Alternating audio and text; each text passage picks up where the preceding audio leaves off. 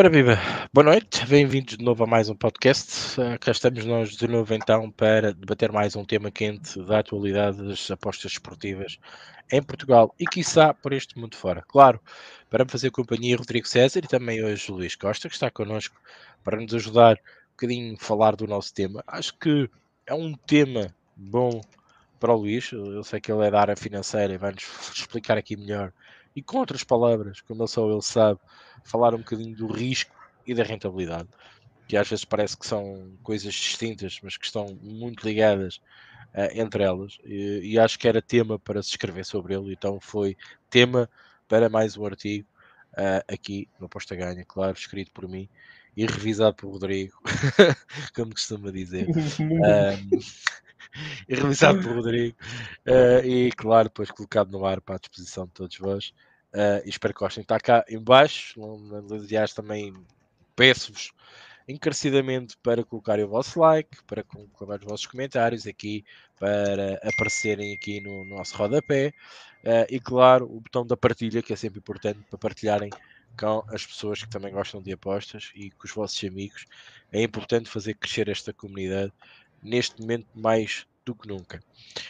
Por isso, estou aqui a aproveitar que o Rodrigo uh, spam uh, estas redes sociais por aí afora, não vá o Mark Zuckerberg uh, bloqueá-lo, também já faltou muito. por isso, uh, em, breve, em breve isso vai acontecer. É uma questão de tempo, mas até lá há que spamar as redes sociais uh, com o nosso link do podcast. E neste já também agradecemos que vocês façam o mesmo, estejam onde estiverem e estejam onde estiverem, onde estejam a ver, sobretudo também é importante. Por isso, boa noite a todos. Aqui está um boa noite, pelo menos. Estamos no ar, uh, com a melhor qualidade possível e imaginária. Uh, e vou passar, lá está, às complementaduras, como costumo dizer, dos meus companheiros e amigos daqui do Aposta Ganha, no nosso podcast, sobretudo hoje especial, a falar de risco e rentabilidade. Começo de baixo para cima. Luís Costa, boa noite, bem-vindo. Boa noite, Ricardo. Boa noite, Rodrigo. Como sempre, é um prazer estar aqui convosco com todo o vosso auditório que está agora a ver-nos em direto e que, que verá depois a emissão uh, posteriormente uh, gravada. Uh, uma boa noite a todos e vamos lá debater um tema muito interessante. Vamos sim, senhora. Rodrigo César, boa noite, bem-vindo. Boa noite, Rick. Cadê aquele cabelo do Neymar? Por que, é que tu não fizeste um igual? Eu tava pensando em colocar um igual, cara. Eu vi logo. Fica legal, né? Já pensou? Ficou giro, ficou giro. Tira sarro, mas teve uma época que eu podia fazer dreads no meu cabelo. Meu cabelo era uhum. grande a ponto de eu poder fazer dreads. É, mas é. Não, eu tenho vergonha na cara, né, velho? Eu tenho vergonha na cara. Mas tudo bem. Boa noite, Rick. Boa noite, Luiz. Prazer de novo aqui levantar uma, um debate aqui novo, né? O debate da semana passada foi muito bom. A quem não viu, aconselho ver, tá aqui no canal também. É... Acho que são temas polêmicos, né? Temas que, que acho que trazem um pouquinho para as pessoas para a realidade, né?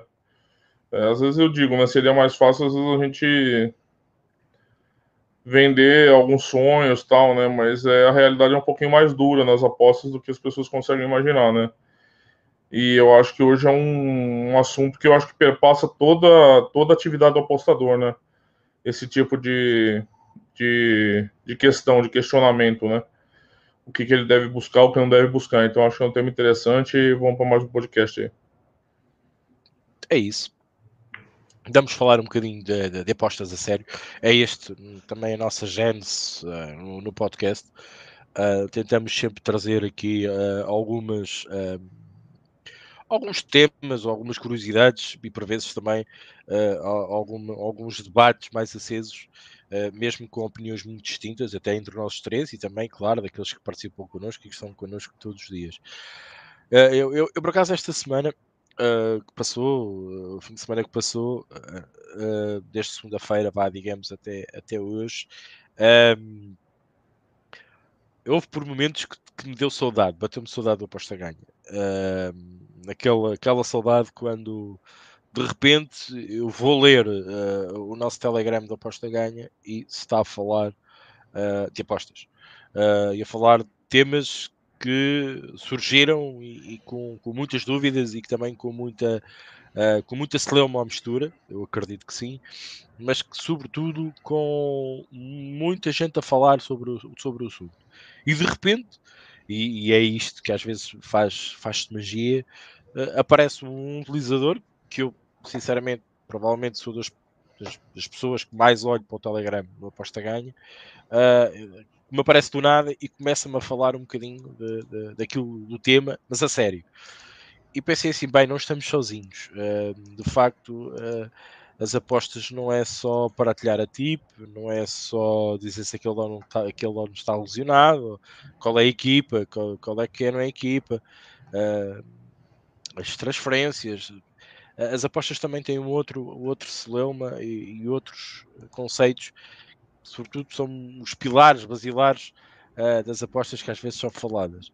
Eu sei que o tema também me dizia muito, e às vezes foi por isso que me chamou a atenção, mas gostei daquela, daquela abordagem e daquela interatividade que houve ali uh, no, no Telegram, onde todos falámos uh, de apostas um bocadinho, cada um à sua maneira, defender a sua dama, colocar a sua, o seu ponto de vista, e bateu saudade bateu saudade que já há muito tempo que não via que não via a falar de apostas assim no Telegram. Eu sei que hoje em dia as coisas são muito mais práticas, muito mais diretas, muito mais reativas e perde-se muito pouco tempo para pensar. Uh, e é. acho que hoje em dia deve-se pensar.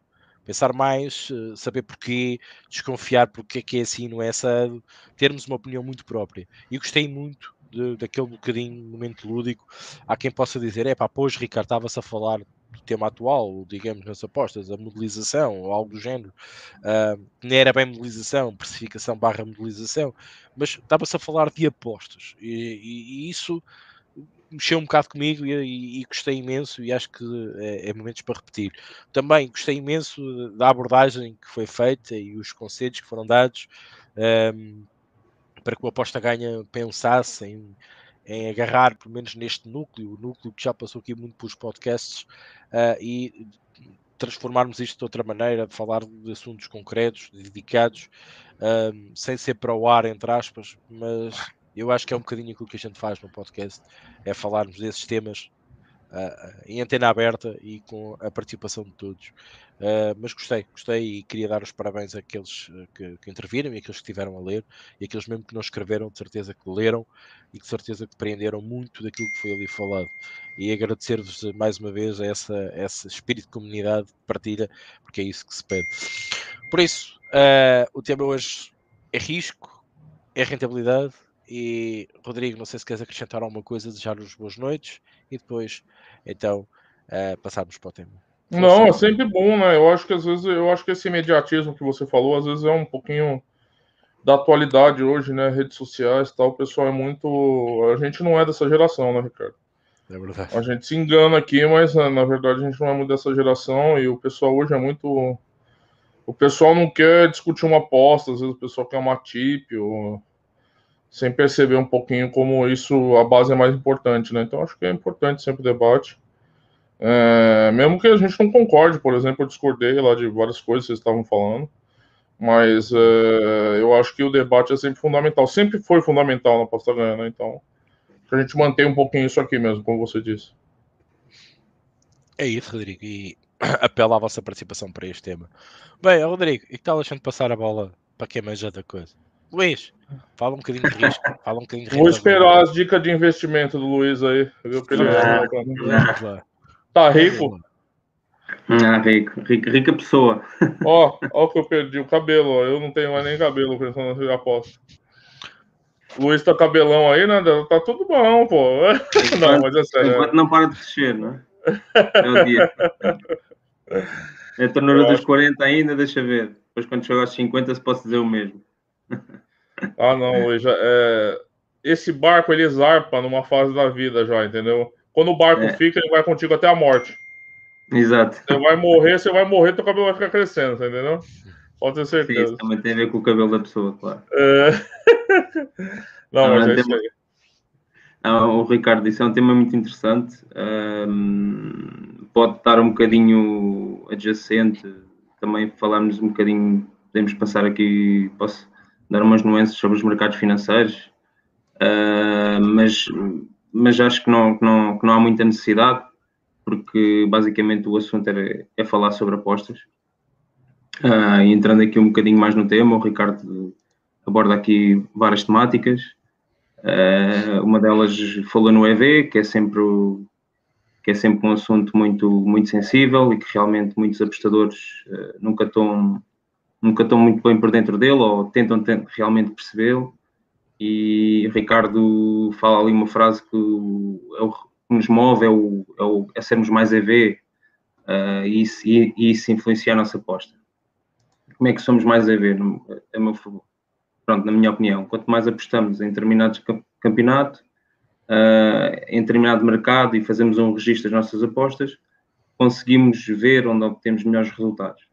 Com base nesse registro de apostas, Uh, e a conclusão do mesmo, percebemos que para determinados investimentos, chame-lhe apostas, mercados ou campeonatos, podemos ser mais avessos ao risco e para outros mais conservadores. Isto não tem por base a gestão de banca, uh, porque aqui parte do pressuposto que estamos sempre a arriscar a mesma porcentagem da banca ou da stake, como quiserem. Que o busilis da questão uh, é apenas de que para determinadas apostas estamos dispostos a correr mais riscos porque a experiência, como o Ricardo falou e bem no artigo, o conhecimento desse mercado ou campeonato joga a nosso favor. E nesse sentido podemos fazer tais comparações entre apostas e sabermos quais estamos dispostos, dispostas a correr riscos ou não. Eu dou um exemplo.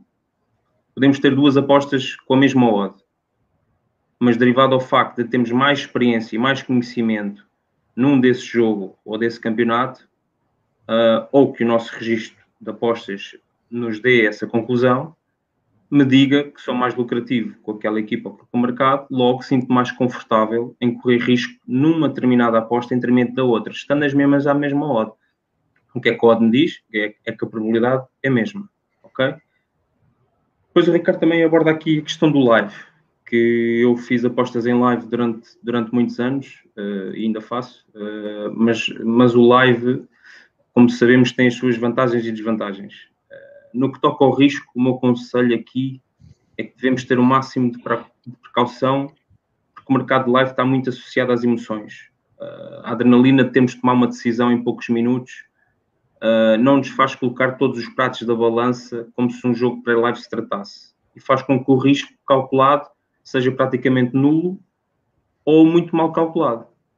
Ou temos de calcular de uma maneira bem diferente e de uma maneira muito mais conservadora a meu ver, as emoções do live fazem com que o risco de uma aposta passe completamente despercebido e apenas tenha em conta o ganhar e o perder a aposta.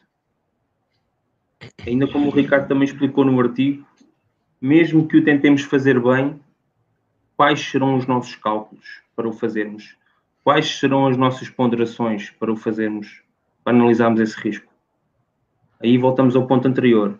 A experiência, o volume os anos a apostar levam-nos a ter um melhor sentimento de mercado e podermos avaliar em live sem grandes cálculos, apenas e só com a experiência de muitos anos a apostar, provavelmente com muitos redes, muitas bancas, muitas bancas perdidas que nos levaram a crescer, que nos levaram a crescer e que nos levou em live ou em pré-live a medir melhor o nosso risco e avaliar melhor o nosso risco antes de colocar uma aposta, seja no live, seja em pré-live mas agora estava a falar especificamente do live. Obviamente que aqui a gestão de banca poderá estar relacionada com o assunto. Porquê? Porque a gestão de risco, indiretamente, porque a gestão de risco entra em confluência com a gestão de banca. Obviamente, se estivermos numa bad run, tenhamos método ou modelo associado ao nosso perfil de investidor, dizem as boas práticas que o risco deve ser mais baixo que o normal para não entrarmos em conflito com a nossa gestão de banca, certo? Uh, e podemos deitar tudo a perder ao longo do tempo. Diria até mesmo que o risco é altamente proporcional à nossa performance. Isso que será automaticamente ajustado em função dos nossos resultados a curto e longo prazo. Uh, e depois o Ricardo, Ricardo, tu, uh, eu acho que não abordaste diretamente no tema, mas eu vou falar aqui, que é o perfil de investidor. Existe perfil de investidor mais perfil de risco e um perfil mais conservador. E aqui já posso não, não relacionar o perfil de apostador diretamente com a banca. Eu posso fazer uma aposta de mil euros conservadora e posso fazer uma aposta de 100 euros de risco. eu posso apostar mil euros uma odd de um 10, estou a ser conservador, apesar, apesar de estar a apostar mil euros, não interessa quanto a minha banca é. Não estamos aqui a colocar a gestão de banca da pessoa. Estou a ser um perfil mais, mais moderado, mais conservador e posso apostar 100 euros uma odd de 5, 6, 7, que é uma odd com muito mais risco, logo aí encaro-me dentro de um perfil de maior risco. Ok? Pronto, isso também queria lançar aqui o debate, que, é, que acho que é, que é interessante pensar um bocadinho nisto. Outro pormenor que o Ricardo também referiu no artigo e que realmente me chamou a atenção é estamos anos, anos, anos e anos a apostar sempre da mesma maneira, em várias alturas da época. Um ponto importante que ele referiu é que há sempre muita incerteza na pré-época. Eu posso-vos dar aqui vários exemplos. Se analisarmos para trás, eu, eu gostava de perceber se existe algum padrão que uma equipa se possa repetir ao longo dos anos. Isto porque temos equipas que todos os anos mudam os seus plantéis. Depois temos equipas que todos o início das suas temporadas são completamente diferentes. Por exemplo, basta o Benfica ir à Liga dos Campeões ou não, ou entrar na pré-eliminatória, ou entrar diretamente na Champions, porque o início do campeonato já é em alturas diferentes. Temos equipas que podem participar ou não em competições europeias. Falo daquelas equipas que muitas vezes tentam entrar nas competições europeias, umas, umas vezes conseguem, outras não. Quando têm que ir à, às pré-eliminatórias também têm que começar mais cedo. O Temos inclusive. Exatamente, o caso do Rio Ave, que até, que até perdeu nos penaltis com o Milão, muito injustamente, se bem se lembram. Pronto. Temos E equipas, Ricardo, exatamente, temos equipas, Ricardo e Rodrigo e, e todos os apostadores, nesta altura que têm 16 jogadores no plantel e ainda não têm sequer o plantel formado, nesta altura da época. Será que vale a pena apostar nessas equipas? As equipas ainda andam no mercado à procura. Será que vale a pena o risco de apostar? Será que o risco que vale a pena apostar numa equipa destas? Há equipas que têm jogadores que ainda estão de férias, que estiveram numa Copa América, que estiveram num europeu de futebol. Então não questiones. Arriscam mesmo agora, nesta altura da época? Ou arriscam mais quando já tem uma. Quando já existe uma rotina de jogo, quando já existe um pico de forma em que a gente consiga analisar melhor um pico de forma de uma equipa. Isto chama muita atenção, porque se eu quiser arriscar agora, tenho que ter consciência desse meu risco. Se eu, se eu apostar agora, posso fazê-lo, mas tenho, tenho que ter consciência, eu mesmo também, por mais conhecimento tenha das equipas, estou a apostar com mais risco do que noutra, do que noutra altura da época, provavelmente. Ok? E essas variáveis que eu possa ter que considerar têm que ter impacto nesse risco que eu estou disposto a correr. Ok? Outro fator que o Ricardo também referiu no, no artigo é o risco das casas. Ok? Como é que eu vejo se há um risco associado? É o juízo para mim. Para mim, o juízo é um fator fundamental para perceber qual poderá ser o desfecho daquele jogo. Ah, e quando ele é muito alto, significa que as casas também têm muitas dúvidas e protegem-se mais. Aí, aí voltamos ao mesmo. Ou temos um grande conhecimento realmente dessas equipas e desses campeonatos, ou, ou então temos que ter a linha de conta que existe uma incerteza muito grande para esse desfecho e logo teremos que reavaliar o, o nosso risco. Temos que perceber se realmente valerá a pena, com todo esse juízo alto que a casa está a, dar, está a ter, valerá a pena eh, eh, entrar, entrar e fazer essas apostas. Ok? Pronto. Acho que abordei aqui um bocadinho a temática do risco. Uh, agora vou ir um bocadinho para a parte da rentabilidade, que aparece um bocadinho mais no final do, do artigo, mas há uma coisa que também me chama a atenção, que é, que é a questão do Ricardo fala lá no exemplo do, dos 3%. Eu acho que há muitos apostadores que ainda não fazem a mínima ideia de como calcular um ROI. Ok? Porque apenas verificam a percentagem dos ganhos ou das perdas e calculam a percentagem diretamente sobre a banca. E isso não está correto. Eu vou dar um exemplo. Eu tenho uma banca de 100 euros e faço apostas durante um mês. E vamos supor que eu aposto em flat stake a 5 euros. Portanto, eu tenho 100 euros de banca e cada, e cada aposta que eu faço são 5 euros. E durante, durante esse mês, entre ganhos e perdas, eu vou apostando todos os dias, eu faço cerca de 200 apostas, a 5 euros cada. E no final do mês, a minha banca tem 120 euros. Para muitos, qual é que seria o ROI, neste caso? Seria de 20%. Porquê? Porque dividiam, dividiam os 20 euros que têm de lucro pelos 100 euros da banca que começaram no início do mês. mas na realidade só têm 2%. Porquê? Porque realmente apostaram 1000 euros, 1000 euros, apostaram 1000 euros, fizeram 200 apostas de 1000 euros. O capital girou, como, como se fala no Brasil, capital de giro, o capital que realmente foi investido foi de 1000 euros e só obtivemos de rentabilidade 20. Portanto, para um ROI, que inicialmente muitos podem pensar que é de 20%, na realidade só foi de 2%. E aí vamos de encontro ao que o Ricardo fala no fim. Será que vale a pena disparar para todo lado? Será que vale a pena uh, entrar em tudo para, no fundo, percebermos que temos um ROI tão baixo? Será que não vale a pena pensarmos e percebermos onde é que estão as verdadeiras oportunidades? Eu acho que o Ricardo aí foi muito sharp, se queres que lhe diga, nesse aspecto, para tentar fazer ver às pessoas que realmente não há oportunidades em todo lado e não há, uh, uh, as casas não falham, não falham e realmente cada vez está muito mais difícil, nós, principalmente em live, uh, está muito difícil nós tentarmos encontrar algum valor, ok? mas, mas obviamente que há aqueles apostadores que me vão sempre dizer, eu não quero saber de ROI, de rentabilidades, de, de riscos associados, de EV de longo prazo, CLVs ou de odds de abertura.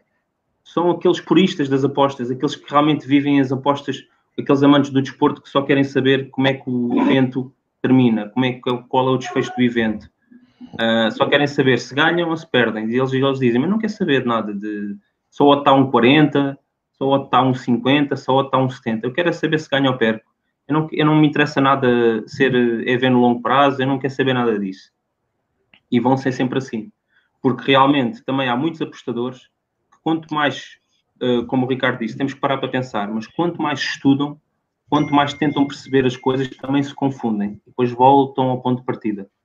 Realmente percebem, eu só quero apostar, só quero apostar ao odd que eu acho que devo apostar, seja no clube do coração, seja porque eu acho que é aquela equipa que vai ganhar, porque eu tentei estudar, porque eu tentei perceber e, e, só, e só me confundi mais. Portanto, temos aqui uh, uma, uma múltipla, uma panóplia de, de, de, de perfis de apostadores, onde realmente cada um tem que perceber onde é que se insere. Eu sei onde é que me insiro, mas aqui é um bom debate que nós podemos ter hoje, com a ajuda do Ricardo e do Rodrigo, obviamente, que vão dar a sua opinião, para perceberem onde é que vocês se, se inserem como perfil de apostadores. É isso que eu tenho para já. Eu acho, eu acho que foi acho que foi esclarecedor aqui a intervenção do, do Luís, uh, complementou aí muito bem e até valorizou aquilo que eu, que eu escrevi. Um, eu, eu, eu, só, eu só isso lá, o meu objetivo, uh, nos artigos que escrevo, mais uma vez digo, que é alertar um bocadinho esta comunidade. Um, é até claro que vocês percebam uh, um bocadinho do, do que é que se passa uh, e do que é que, que é feito ou não é feito no mundo das apostas. Um, às vezes dói-me um bocadinho a alma, dói-me um bocadinho o coração quando vejo o que está desde as 8 e meia da manhã uh, a aproveitar oportunidades, dizem eles, uh, até às 8 da noite, ou, ou, chegam de manhã e tipo, o que é que rola aí? O que, é que, que aposta é que está aí para agora? Como se agora houvesse realmente uma oportunidade. Um, é óbvio que isto vai muito centrado para os apostadores live. Uh, eu acho que cada vez mais uh, o mundo das apostas está, está complicado. O Rodrigo tem uma frase fabulástica que diz sempre foi, agora ainda está mais. Uh, e por isso eu, eu, eu, vejo isto a complicar e vejo um bocadinho os apostadores a descomplicar. Uh, e descomplicam de uma maneira que, sem ter noção daquilo que estão a fazer. Este, este tema do risco e da rentabilidade é para vos fazer um bocadinho pensar se realmente aquilo que vocês estão a fazer estão a ter rentabilidade. Isso, isso é importante. E se o risco que vocês colocam em cada, em cada entrada, em cada, com cada stake, uh, em cada jogo, em momento do jogo, mercado, whatever, uh, é ou não, depois mais tarde, tirado alguma rentabilidade disso, do vosso tempo que estão, passam à frente do computador, a ver o jogo, a não ver o jogo, a ver olhar para as status, não interessa o meio, interessa é o fim. Ricardo, posso só dizer uma coisa? Eu acho que o mais importante de, de tudo, e desculpe interromper, é só mesmo esta frase, que é do artigo perceberem que o risco que o Ricardo tenta explicar no artigo nada tem a ver com o risco a gente arriscar uma porcentagem da nossa banca. É tudo menos isso. É Exatamente. tudo menos isso. Poderá estar, poderá estar interligado em determinada fase, mas não tem nada, o conceito do, do, do artigo nada tem a ver com isso. Era só isso que eu queria dizer. É isso, é isso, Luís. Frisaste muito bem essa questão do risco. Um, não é o risco na aposta em si, pensada, estruturada. Essa é óbvio que está associada em cada bet que nós colocamos e cada stake que nós colocamos. Nós temos que pensar o risco no seu todo. Um, eu, e a mim custa muito, vou voltando um bocadinho aqui atrás uh, ao meu raciocínio. Uh, custa-me muito ver muita gente aí a espalhar magia, como eu costumo dizer, em todo lado. Um, e, e, e, entrar em vários jogos. Uh, epá, é para divertir. Está bem, ok, vamos nos divertir, também faz parte. Uh, as apostas também são isso.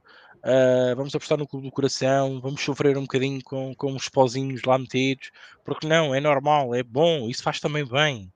E, e, e eu, por acaso, isto vou partilhar aqui uma, uma situação que eu já, que eu já, não sei se já reportei aqui ou não, mas por exemplo, tenho várias pessoas que apostam, e, eh, não digo que são amigos, mas pelo menos conhecidos, amigos eh, não são muitos, um, e, e, e, eles às vezes até apostam melhor numa questão mais de brincadeira, mais de, estarem à vontade, sem aquela pressão, de, de, quando entram naquele perfil de apostador, como, como o Luís diz, ok, espera aí, agora estou aqui, agora sou apostador, agora não estou aqui a brincar.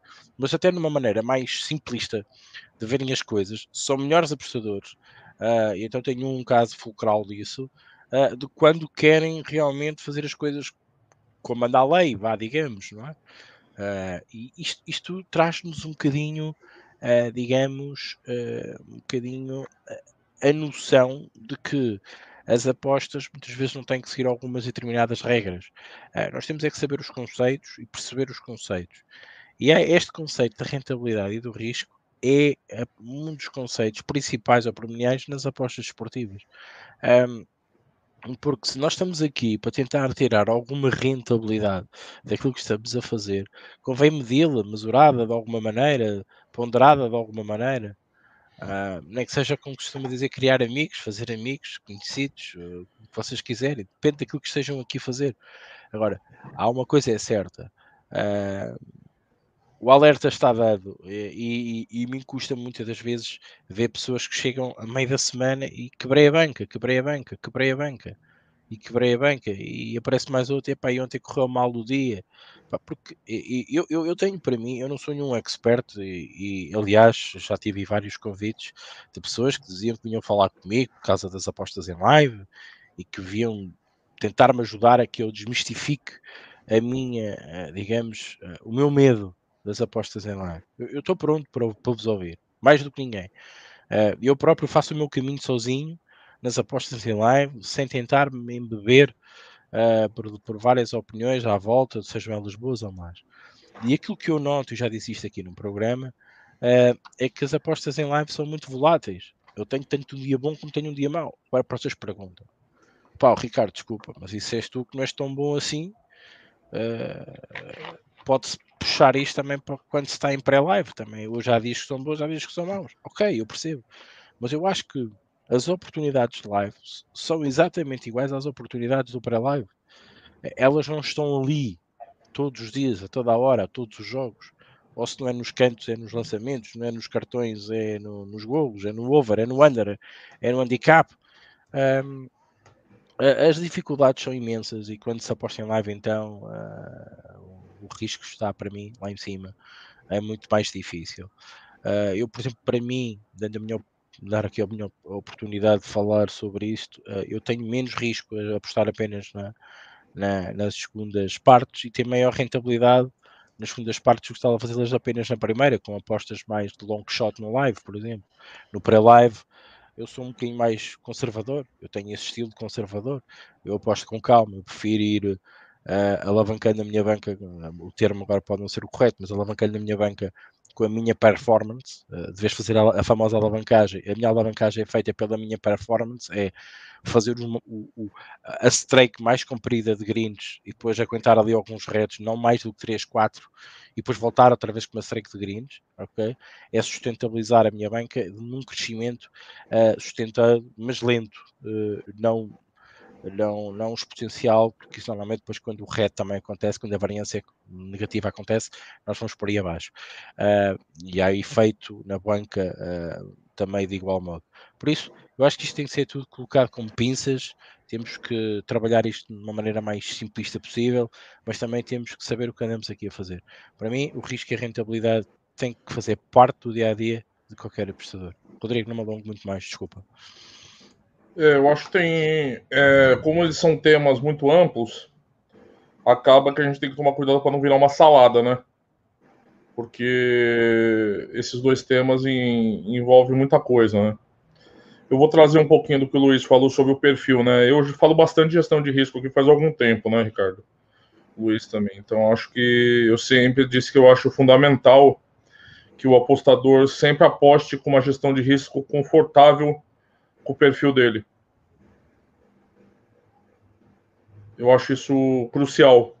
Porque quando você tira qualquer apostador daquilo que ele fica confortável, o caminho da ruína vai ser muito mais próximo. Porque ele não vai saber calcular é, o que vai estar de acordo com esse risco que ele quer se expor. E aí eu vou discordar do Luiz, eu acho que gestão de banca tem que estar dentro disso, eu acho que o conceito que o Ricardo traz de risco tá, envolve isso. Porque se é ver mais, se é exposição, gestão de banca está envolvido. Não dá para separar. Não dá para separar. Falar, isso não tem nada a ver com gestão de banca. Tem, tem a ver. Tem a ver porque aponta, né? Pode não ser no começo. Eu concordo. Porque quando você vai definir o que é confortável para você, né? Por exemplo, o Ricardo falou: ah, é, aquilo pode ser pouco risco, mais risco. Então, depende muito do perfil de cada um. Não tem uma fórmula mágica, né? E só trazendo. É, isso faz um pouquinho o debate que a gente teve no canal lá, né, Ricardo? É, é difícil as pessoas, eu não vejo as pessoas fazendo esse exercício de construção da sua própria gestão de risco. Hoje, gestão de risco, o, o Luiz é da, do mercado empresarial, uma empresa vai fazer uma entrega a contratante existe, exige o certificado de risco daquela entrega para a empresa que vai fazer o trabalho. Tem um amigo meu que tem, eu já falei aqui, tem uma transportadora. Certo. E o cara tem que apresentar. Tem, tem certificadores de risco que apresentam o documento que ele contrata para contratante. Então, se aquilo lá fugir do que a empresa contratante está pretendendo, ela não faz o negócio. Faz negócio. E isso vai acontecer quando você vai adquirir uma empresa, você vai fechar um contrato. Então, todo esse cálculo está presente no universo comercial. Não, não poderia ser diferente nas apostas. Mas eu não vejo esse exercício das pessoas. Eu vejo muito as pessoas pensando na rentabilidade, não no risco. E eu acho que para o apostador, a rentabilidade é um conceito secundário. O apostador não trabalha com o conceito de rentabilidade na, na, na ponta do lápis.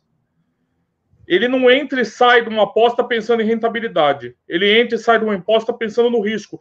E eu não vejo conexão entre esses dois nesse momento. O cálculo do, o cálculo do risco numa aposta não leva em conta a rentabilidade. Na minha opinião. E aqui deixo o tema depois para o nosso debate aqui também. É, eu penso que a construção do método que leva em conta a sua gestão de risco e que vai ser o teu filtro para análise da realidade, está mais associado à tua capacidade de projetar a realidade, não a rentabilidade do desfecho. Você vai comprar aquilo, se você tiver ver mais, como o Ricardo fala várias vezes no, arquivo, no, no artigo, né?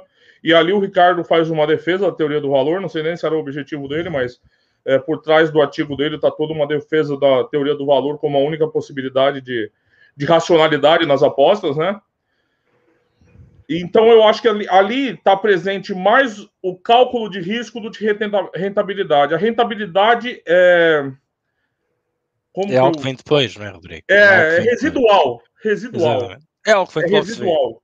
É, e aí, o Ricardo, você vai falar isso no final, né? Você vai falar: olha, 3% pode ser o um mundo para alguém, pode ser nada para outro. E quantas vezes a gente vê perguntas aqui de membros: olha, eu tenho, eu fiz tantas apostas e tô com tal tanto de ROI.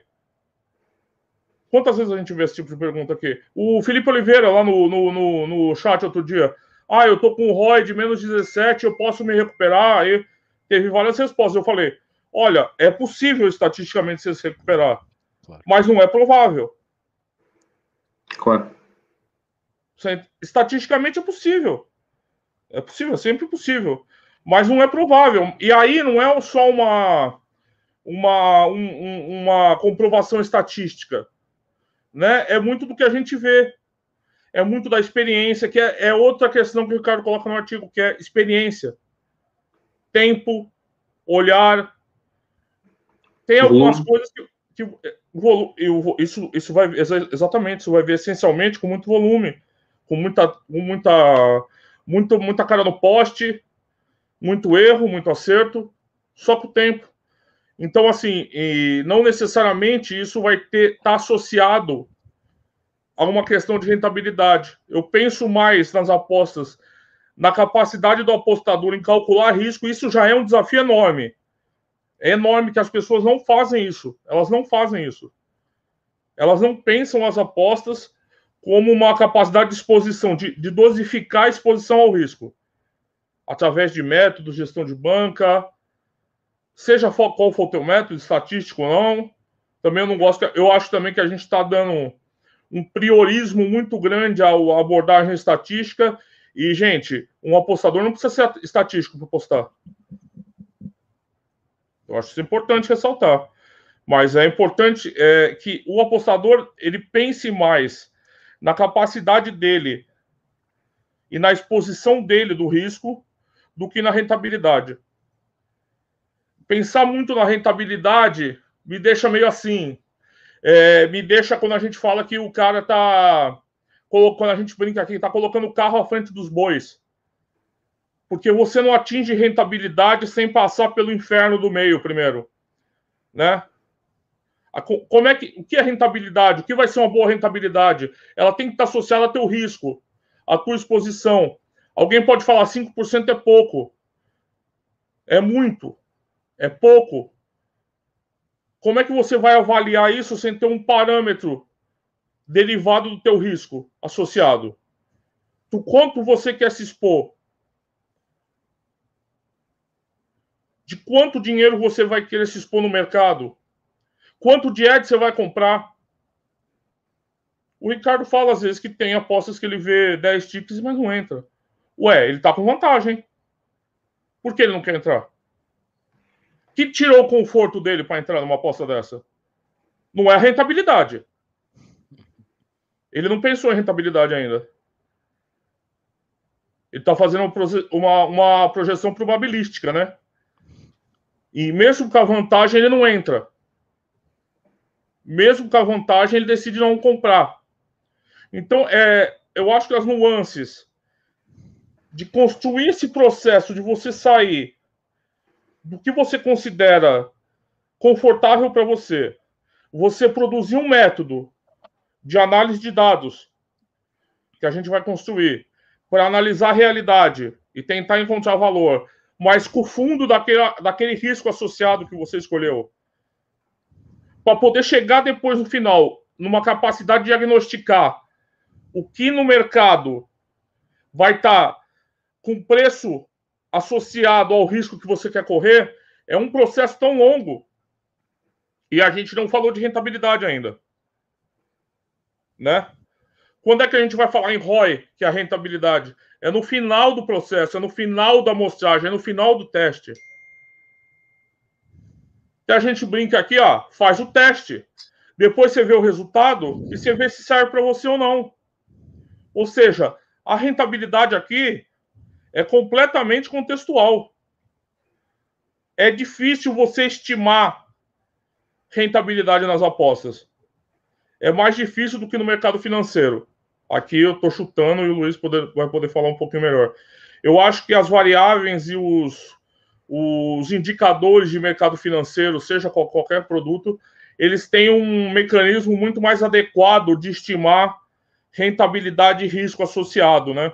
Quando a gente entra num site de uma corretora, tem lá fundos de investimento, aí coloca lá os que tem a bandeirinha verde, né?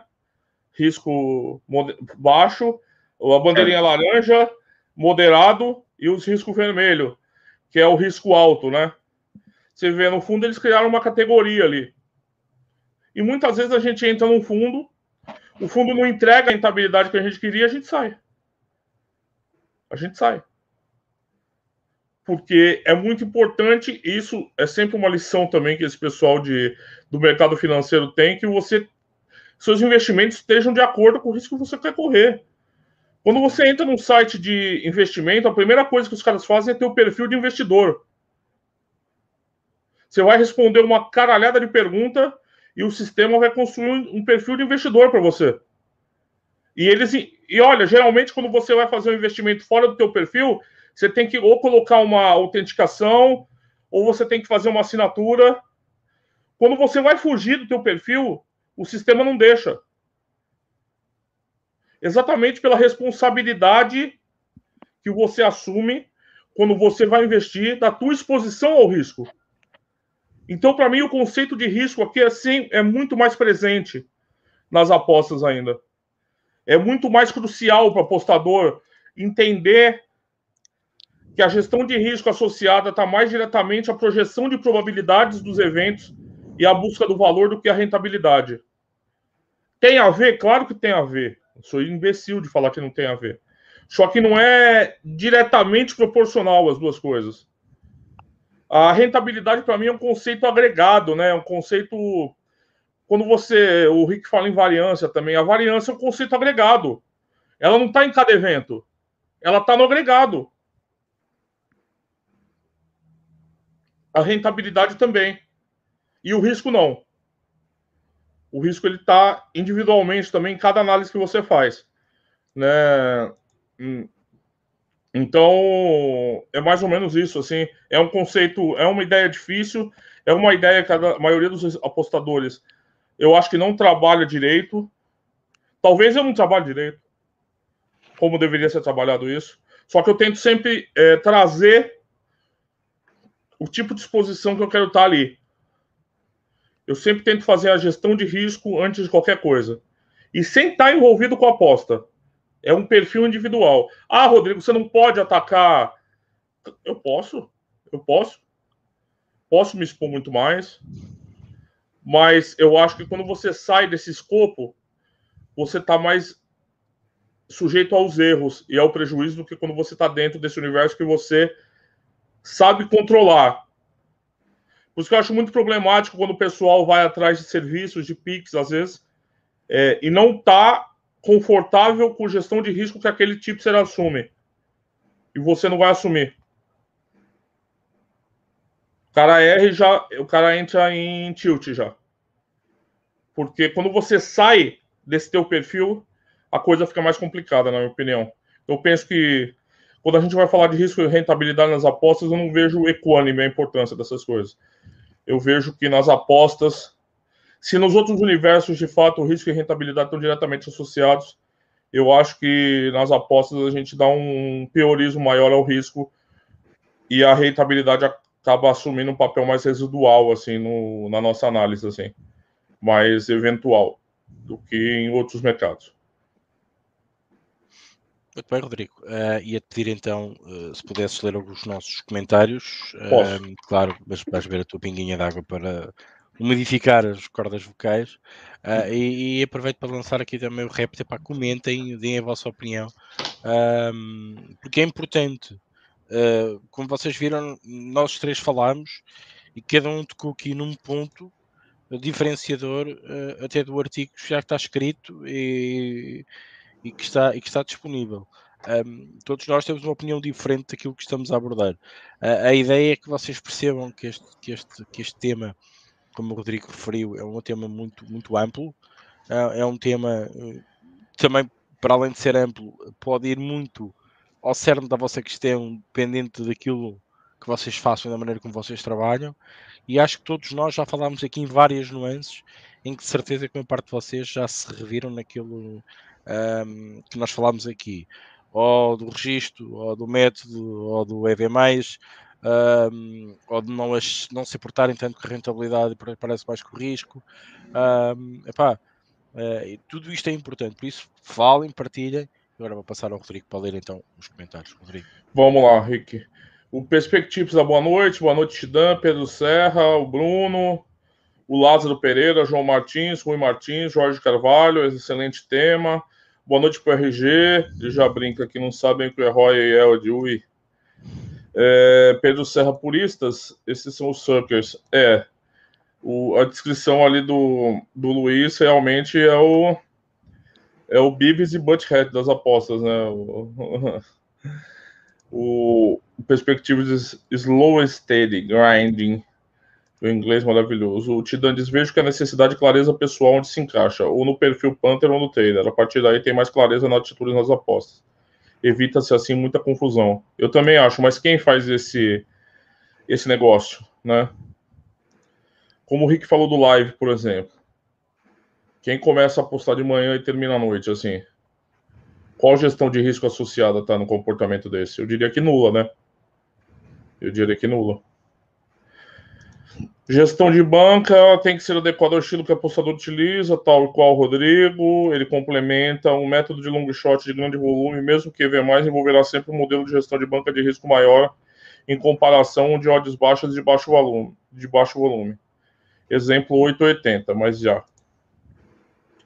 O RG diz, Rodrigo, mas tu pode ter isso que tu falasse sobre o mercado financeiro, apesar de não ser bem assim nas apostas, é o trading.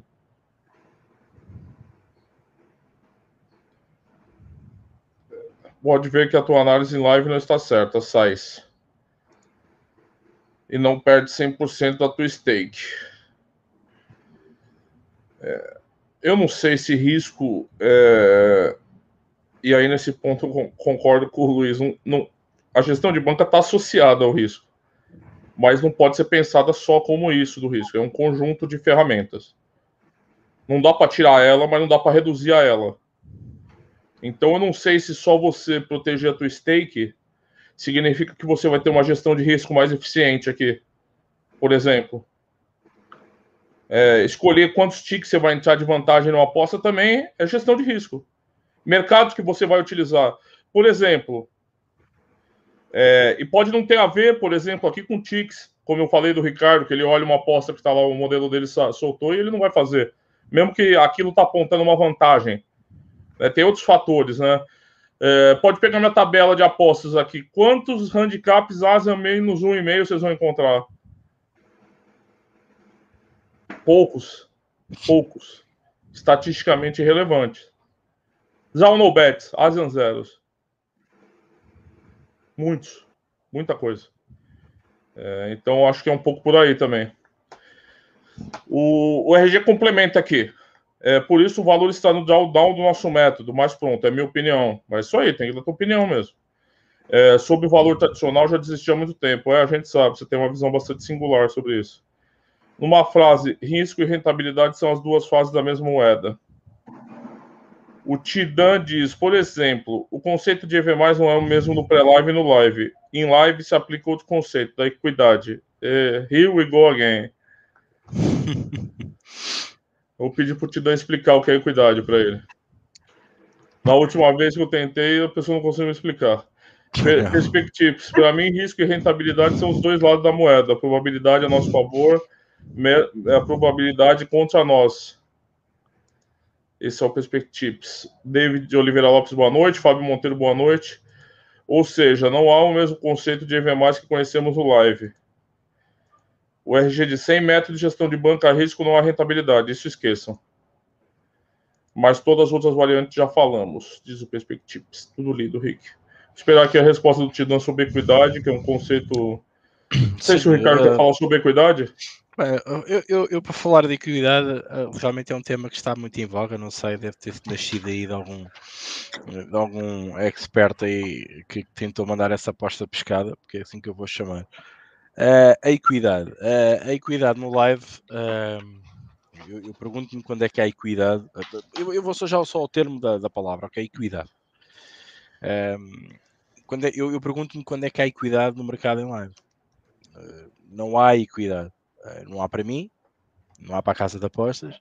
E escuso-me dizer, e arrisco-me a dizer, que nem o próprio jogo uh, que está a acontecer a não sei quantos quilómetros de distância uh, tem essa mesma equidade. Uh, porque é um jogo de futebol. É um jogo que pode ficar over, pode ficar under, por isso é que a dificuldade de apostar em futebol é,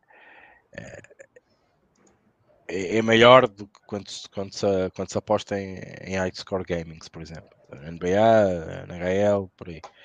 Um, por isso, um, a equidade, uh, eu vou ler aqui Tidam, equidade nas apostas esportivas seria uma somatória de indicadores informações pré e live que elevam a força de uma aposta realizada com valor.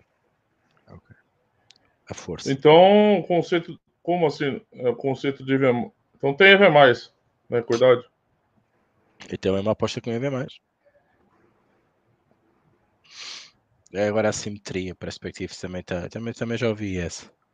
A equidade está para somar, para justificar e aumentar o valor de uma aposta. Ah, eu, ok. Eu, vocês... Cognitivamente não faz sentido para mim, mas pode ser burrice minha. Não, não, aquilo que eu depreendo é, quer dizer, nós temos uma oda 1,60. Né? E se a equidade é para somar, significa que nós não, para, aquilo para nós não tem que estar a 1,60, tem que estar para aí a 1,50 a 1,40, né? A equidade soma e eu para entrar uh, numa aposta EV+, ou para eu fazer uma aposta de valor, ou para eu entrar em algum desajustes, já vou falar assim os termos todos, significa que aquela aposta tem que estar uh, abaixo, a odd tem que estar abaixo, a probabilidade uh, daquilo que eu acho. E eu pergunto ao TIDEM, o indicador é a leitura de jogo, mas quem sou eu para fazer leitura de jogo? Provavelmente aqui, o único que tem leitura de jogo será o Luís. Arrisco-me a dizer. Luís jogou a bola. Há, há, movimentos em campo que eu não, não vejo boi, nunca joguei, nunca percebi, não faço a mínima ideia. Pode dar uma indicação.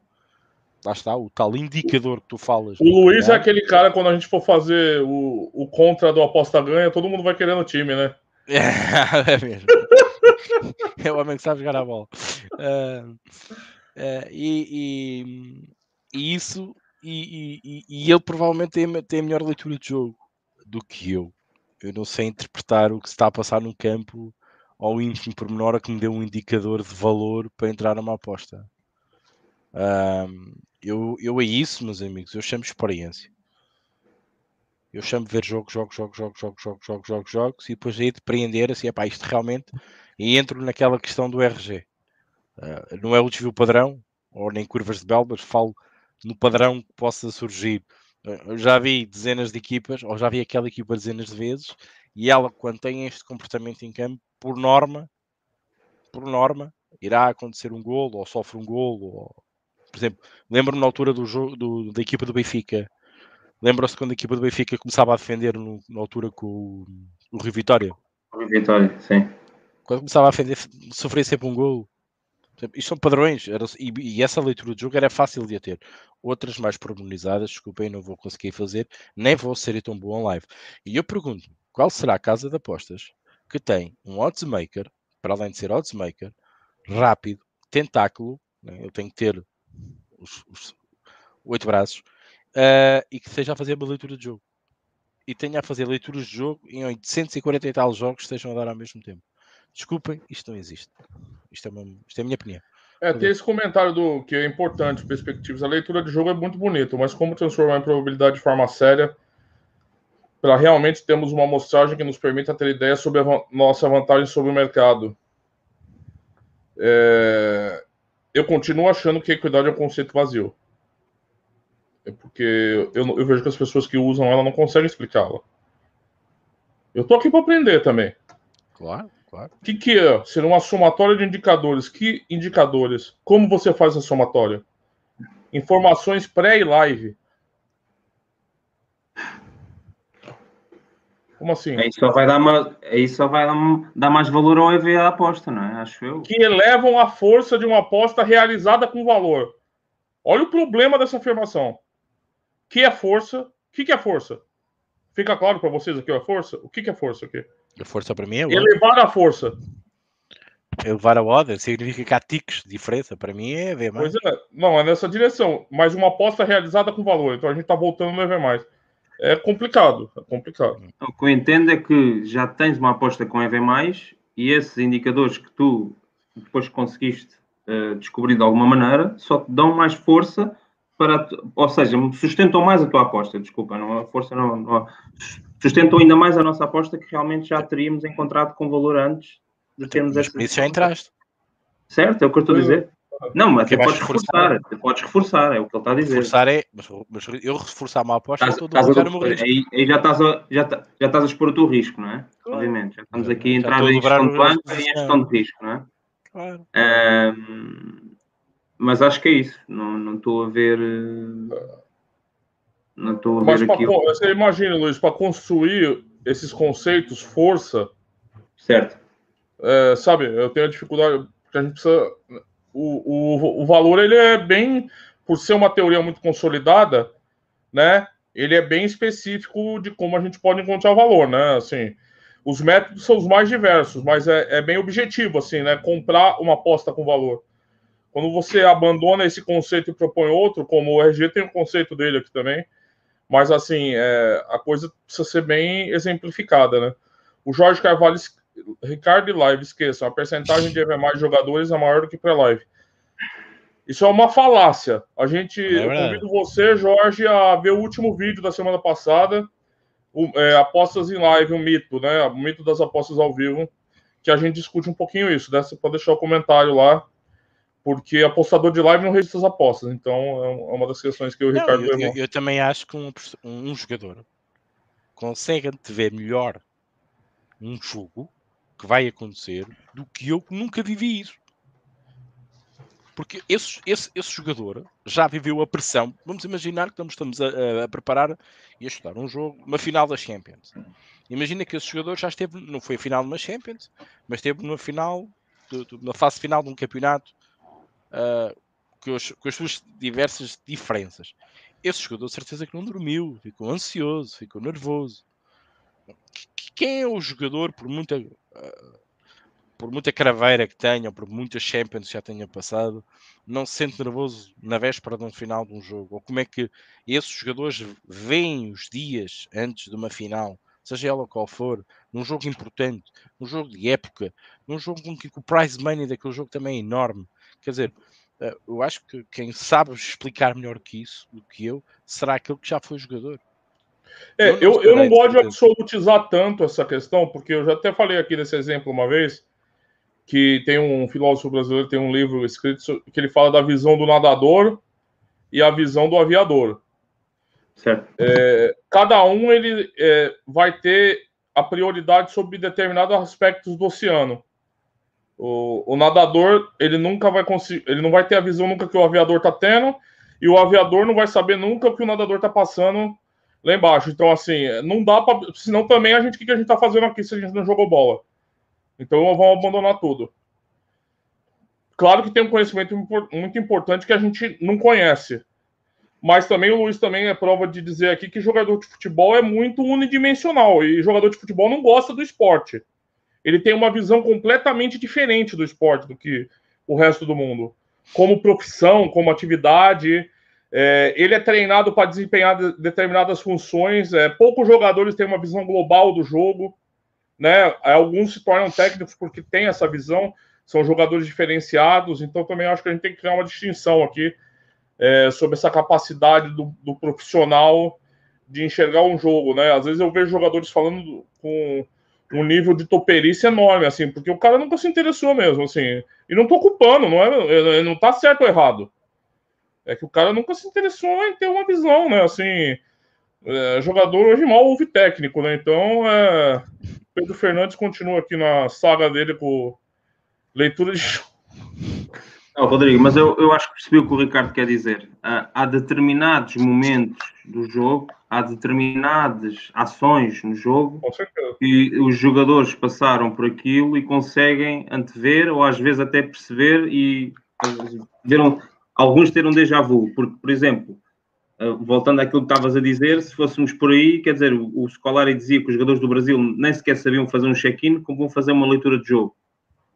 Não fazem. Não é? Verdade? Mas às vezes, às vezes podem não conseguir fazer um check-in, mas até ter inteligência para, para ter leitura de jogo. Portanto, é, é- eu acho que é muito abrangente falarmos sobre este tema. Acho. mas, mas realmente, também, também eu disse aqui, eu disse aqui que, que quem foi jogador não tem nenhuma vantagem, nenhuma vantagem sobre quem não foi jogador, Agora, tem é algumas leituras de alguns momentos que se passam no jogo porque, porque uh, vivenciou esses momentos, muitos deles. Alguns, obviamente, eu, não, eu nunca joguei uma final da Liga dos Campeões, mas joguei alguns jogos importantes. Percebo o que é que é um jogo importante. Às vezes era aquele jogo que decidia um campeonato. Para mim, tem que seja uma divisão mais baixa, não interessa. É um jogo importante. É a proporcionalidade que significa esse jogo para ti. Portanto, há, há, há situações durante toda a carreira do jogador que ele é posto à prova e realmente é uma, é uma questão de proporcionalidade. Os jogadores de alto nível têm outro, têm outro, têm outro, uh, têm outro arcabouço realmente, nesses momentos, no final de um Euro, no final de uma Champions, do Campeonato do Mundo, também têm que reagir e nós, e nós podemos fazer, tentar fazer essa leitura do jogo. Portanto, eu acho que aqui percebi um bocadinho o que tu quiseste dizer com a situação do aviador. Não, mas só rapidinho, eu não do Ricardo. Eu não discordei do Ricardo. Eu, é... eu concordo com ele, por então, exemplo. Então, quem, quem, não é jogador não está aqui fazer nada. Claro, eu percebi. Imagina você é, perceber aonde está falhando a marcação. O jogador vai ter essa vantagem, claro que vai ter. Ou você acha que eu vou me arrogar a capacidade de enxergar a dinâmica de jogo? E aí eu concordo com o Pedro. Tem muito apostador que pensa assim, né? Olha, Rodrigo. É, mas assim, aqui... tem uma outra questão também, rapidinho, já te passo. É que assim, o jogador, comentarista, especialista, jornalista, ele não faz uma observação preditiva do futebol. Ele faz não, uma análise. É, é reativa. É, reativa. reativa. Exatamente. Pode continuar, eu só queria destacar isso. Ah, sim, claro, perfeitamente. Sim, tem obviamente, às vezes, quando há tem aqueles, aqueles programas onde realmente eles tentam prever o que é que poderá acontecer no jogo, qual é o 11 que vai alinhar, etc. Mas pronto, mas isso todos fazemos. Mas o, o que eu queria falar aqui era, vou-te dar um exemplo, colocando aqui um bocadinho de humildade à parte. Eu tive uma vez um treinador, que ele, o primeiro jogo que fez pela equipa, a equipa, nós perdemos 5 ou 1 ou 4 a 0, já não me lembro. E ele, o que é que ele fez no treino a seguir? Ele chamou todos os jogadores um a um ao balneário do treinador e perguntou, e eu sentei-me lá, ele perguntou-me assim: faz a tua descrição do jogo em 5 minutos. Eu fiz a minha descrição de jogo e eu já fui quase dos últimos. E ele disse-me assim: foste o único jogador que descreveu exatamente aquilo que eu tinha em mente do que se passou no jogo. Eu só queria ter a certeza que realmente alguém também tinha visto aquilo que eu tinha visto no jogo. Uhum. Não quer dizer que eu tivesse bem ou que eu tivesse mal, mas pelo menos o treinador identificou-se com um jogador que também esteve presente no jogo e teve a mesma leitura que ele. Não quer uhum. dizer que os outros jogadores, ou 11 ou 12, tivessem mal.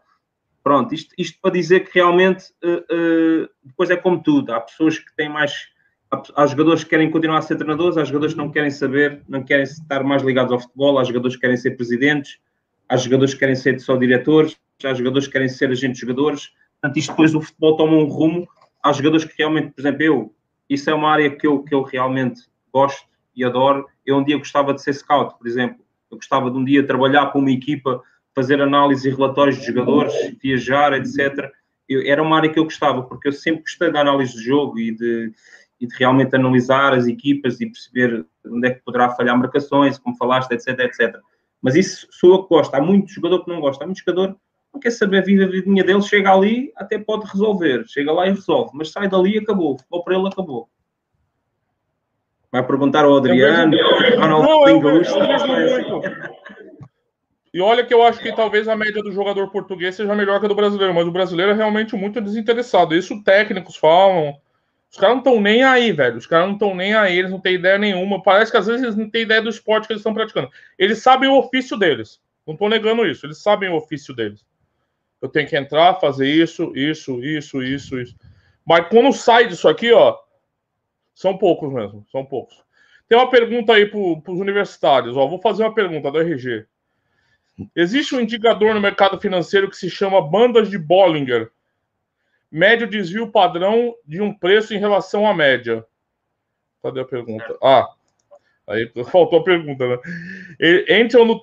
Ah, eu acho que é essa a pergunta, baseada nesse comentário. Entram no trade quando o preço está desviado ou na média? Uh, ah, RG, eu, eu vou responder a isso. Há muitos traders mundiais que dizem que os indicadores não servem para nada. Há muitos traders mundiais que servem dos indicadores para fazer as, as suas entradas. Porquê? Porque eles dizem que quando vão entrar realmente no mercado, o preço já está desfasado do que realmente está a acontecer. Isso são tudo indicadores que, que dão uma média do que se está a passar no mercado.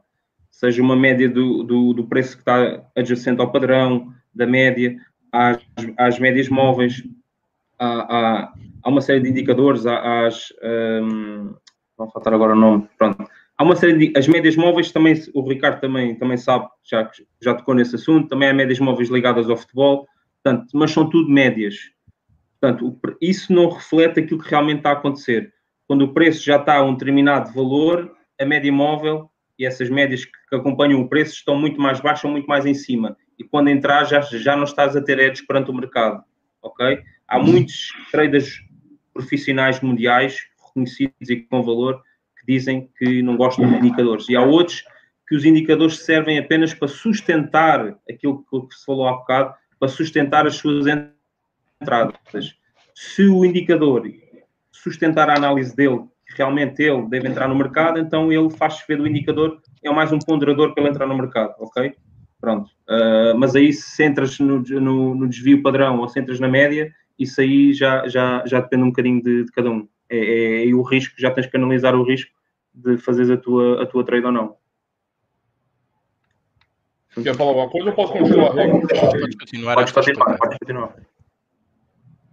É, o Tidão fala: se um time estiver pressionando e finalizando, rondando na área do adversário, há nisso uma grande probabilidade de sair gols. Aclara os outros indicadores. Então, é, até o, esse rapaz que eu não conhecia também, né, Rick, que você falou lá, o Simões, né? Lá uhum. do chat, né? Um cara que tava sempre lá, porque ele, pelo jeito, acompanha tudo, mas não falava muito. É, eu fiquei impressionado com o conjunto de variáveis que ele produz ali. O Rick perguntou, Kane, tal, tal, tal, o cara. Tró, 50 variáveis lá. É. Então você vê que é um nível mais complexo do que ele está levando em conta ali, né? Ele construiu o modelo dele com, com um conjunto de dados. Se aquilo é assertivo ou não é outra questão, tá? Não tô. Porque você pode, você pode ter muita coisa que não responde nada também, né, Ricardo? Você pode claro, selecionar claro. um conjunto enxuto de coisas que responde melhor. Mas é, eu acho que é meio, Mas... é meio reducionista falar assim: um time está pressionando. Claro, o expected goals não é isso? Não é um conceito que tenta definir isso? Por Exatamente. exemplo? Exatamente, era isso que eu ia falar, que isso para mim chama-se expected goals. Mas agora faço esta questão ao Tidem. Uh, aquela equipa que está por cima, que está por cima, que está por cima, está quase a fazer o gol, está quase a fazer o gol, levam de contra. E então? Como é que eu justifico isto? Um Sheffield United, por exemplo. Um Leicester, por exemplo. Eu acontecia tantas vezes isso. O Leicester, quando foi campeão, estava sempre a ser massacrado, ia lá acima uma, duas vezes, cada vez que ele era acima, gol. Porquê? Porquê é que isto acontecia? Claro que os apostadores depois começaram-se a perceber disso, começaram-se a colocar do lado de certa barreira, né? mas até lá andavam a apostar com outra equipa que ia marcar o gol ou que iam à procura do over, mas o over até acontecia era para o Leicester, por exemplo. Estou a dar vários exemplos práticos. Uh, esta, questão, esta questão é muito pertinente. Um, é normal, é normal que a gente. Eu, eu, acho que o live é o berço das vieses cognitivas que um apostador pode passar. É o berço. Nós estamos ali sujeitos a tudo e mais alguma coisa. Uh, eu acho que o live, o live não é, é, uma, é uma boa maneira, e nós falámos disto na última emissão, é uma boa maneira de sacar dinheiro aos apostadores. Eu acho que é muito difícil. Uh, e, e depois que precifica-se mentalmente com base em quê? Quer dizer, a minha mente hoje está, hoje está cansada, amanhã está, está mais saudável e o, o preço varia. Uh, com base naquilo que eu estou a ver, que é uma coisa que nunca é repetitiva. Eu posso estar a ver um jogo na Croácia, como posso estar a ver um jogo no Bangladesh as condições de jogo, as condições da relva, as condições do, da, própria, da própria liga, tudo isso varia. Um, eu sinceramente não consigo perceber, não consigo perceber esta questão de, de, de avaliar a odd e tirar eh, sumo nas apostas em live. Eu acho que ela tem uma variância tremenda. Eu acho que as casas sabem disso e estamos a dar pão para a boca, como costuma dizer, e nós andamos aqui a brincar, eu próprio também brinco, e vocês sabem que eu partilho alguns tipos em live, eu próprio com esta experiência eu também retiro algumas ilações, e as ilações que eu tiro é que realmente eu tenho, tenho dias bons como tenho dias maus. Para as casas isto é uma maravilha para, cham para chamar, e hoje e há um termo que se chama no, no, mercado financeiro, já estamos a falar tanto do mercado financeiro, que se chama turnover. Para as casas é maravilha, o dinheiro está sempre a circular. E no meio do dinheiro a circular, pinga X%, pem, pem, pem, que é o juízo em cada linha, pem, pem, pem, pem. Reparem o dinheiro que elas não fazem. Para mim, matematicamente e financeiramente, é isto: é turnover, o dinheiro está sempre a circular, uns ganham, outros perdem, mas o juice de cada entrada é tão alto, ou nós nem sequer sabemos o valor que ele está, e está sempre a pingar para as casas. Isto é que eu retiro das apostas em live, pelo menos para já. Rodrigo. Vocês têm acompanhado o tamanho dos contratos de patrocínio que as casas de apostas estão fechando no Brasil? Imenso. São Paulo, Atlético Mineiro, Fluminense. É coisa de 20, 30 milhões por ano aqui. Certo. Esse dinheiro você vende em algum lugar, gente. Claro, as, as, publicidades tá? hoje em dia, as publicidades, tu, tu, quando chegaste ao mundo das apostas, as publicidades era adivinhe quem vai ganhar o próximo jogo, Leicester ou não sei o quê, ou Manchester United, ou não sei. Agora é, não, aposta em live, a bola está a circular, golo, o gajo grita, ganhei a aposta. Tudo isto mudou. O que interessa é a aposta em live. O pré-live para as casas é um bocado mais perigoso. É o Jorge diz que as casas de apostas não são estanques, a informação de resultados auditados nas legais, só consultar. Deixa eu acelerar um pouquinho aqui. Os traders e lives não querem saber de haver mais, mas visam muito mais o lucro usando a tal de equidade. A equidade é um tema fundamental para os traders. Tá bom. Eu acho que Leitura... um dos temas, Rodrigo, um dos temas fundamentais para os traders era os registros. Isso é que era importante para os traders. Fala, Luís. Oh, oh, Rodrigo, deixa-me só dizer uma coisa. Há bocado falaste de, hum, de corretoras. Há uma grande diferença, eu, eu, eu, só quero dizer isto, há uma grande diferença entre uh, investimentos na área financeira e nas casas de apostas. E, e vou só dizer isto. Vocês, quando entram numa corretora, tem lá um disclaimer, e corrijo-me se eu estiver errado, que nas casas não tem, que diz que cerca de 95% dos, dos investidores em, no mercado financeiro perdem, perdem dinheiro, ok, a longo prazo. E tu, nas casas de apostas, em quantas é que vês isso? Ou pelo menos que apareça não, logo, sim. que apareça logo assim. Mas eu, eu não só quis dizer inicial. que o nível de informação é muito mais claro. É muito mais claro. Sim, e elas ah, tentam, ah, mas elas tentam oferecer para você para você ter o um conceito de risco na cabeça. Exatamente, exatamente. Elas tentam mostrar para você. Você faz um perfil de risco. Todo lugar que você vai mexer numa, numa corretora de valores, elas apontam que o risco que está envolvido ali, risco alto, risco baixo. Eu só quero dizer nesse sentido que a sim, presença sim. do conceito de gestão de risco é muito mais forte, como você diz, na, nesse universo do que nas apostas, entendeu? E isso falta nas apostas. É um déficit muito grande. Olha lá, Fernando Tavares, leitura de jogador. Se for defesa, under. Se for avançado, over. Boa. Olha, muitos especialistas em apostas são assim posso, também. É nesse nível. Posso, posso, deixar aqui uma questão de, de falar de leitura de jogador? Eu, eu vou usar esta coisa. E nós falámos no Telegram, tivemos a falar falámos do Kane e ele ditou aquelas apostas, aqueles sim, sim, sim. todos do Kane e que chegou-se à conclusão que realmente o Kane há muita probabilidade de haver canos. Eu vou, e eu disse, e na altura estava a dizer, eu gostava de fazer uma coisa parecida, mas com treinadores. Um, e, e, acho que era interessante, eh, e é uma, uma, questão muito interessante nos dias que correm. Uh, e aquilo que eu queria dizer era apenas isto. Será, será que nós, quando, quando temos um, determinados treinadores em determinadas equipas, será que nós também não temos que ponderar, uh, olhar para eles com outros olhos? será que as nossas, as nossas apostas não têm que ser ponderadas olhar para o perfil desse, desse treinador? Reparem, treinadores que já foram jogadores. É engraçado, tudo que é de meio campo à frente, normalmente é muito mais ofensivo, as equipas são muito mais ofensivas. Sérgio Conceição, Futebol Clube do Porto. Jogadores de meio campo com uma visão tática diferente, uma construção de jogo diferente, uma transação diferente, defesas e meio campo. Engloba os teus dois. Ruben Amorim, por exemplo é, é, é, é, é factual a maneira como eles viam o jogo e como eles jogavam o jogo de futebol e a visão que eles tinham do jogo. Uh, e deixo esta, esta rebate. Eu acho que a influência do treinador uh, em nós apostadores, nós não olhamos muito para isso, é cada vez mais importante nos dias que correm. Depois tens o Mourinho, como nunca foi jogador, no início era super ofensivo e agora é super retranqueiro. É, Portanto, e é um bas... é os dois lados é um basófias, é um basófias. é, é. é um basófias, que eu acho que ele já não sabe o que, é que a fazer. Deixa-me só referir, eu, eu, eu, eu, não, eu não consegui estar presente no último podcast sobre o europeu. Deixa-me só falar um bocadinho aqui sobre a, a Espanha deu-me ali alguma mágoa. Eu acho que fiz a leitura correta. A Espanha jogou muito à bola. A Itália foi merecido, mas a Espanha, se limpasse a Itália, era justo. Não adianta. O, o Rick ganhou o troféu Piroca de Ouro por ter acertado o campeão. Você ficou com Piroquinha de Ouro, que foi o que errou por último. Eu fiquei no meio termo, piroca média de ouro. Exato. Porque você teve finalista. Não adianta vir com essa conversa, não. Tá, eu tá aqui já, quando eu for para Portugal, vou entregar o piroca de ouro pro Rico e o piroquinha para você. Não, não, mas é, a, a Espanha merecia passar, por sinal, né? Eu vi o jogo, foi um jogão, né? O é, Fábio Monteira concorda comigo, tem jogadores que percebem muito, outros que não, também tem apostadores que nunca jogaram, e comentaristas também, eu digo, alguns bons comentaristas que nunca jogaram futebol também entendem muito. Aí, isso daqui eu acho. E te dá o, o, o, vídeo da semana passada, né? A prefiscação não é calculada matematicamente, é tirada intuitivamente. Rapaz do céu. Rapaz. É complicado. O RG fala: não são médias móveis, desvios a médias, volatilidade. Vou acelerar um pouquinho aqui que a gente já está. O Tida, por isso vejo muitos problemas em misturar os perfis sem ter clareza quando é o modo de trabalhar, se é Panther ou Trader. Olha, quem trabalha intuitivamente online está na merda, seja Panther, Trader, seja Stalker, seja o que for. O Pedro Fernandes, algum apostador com ROI esperado positivo nas casas legais portuguesas, live ou pré-live? Duvido.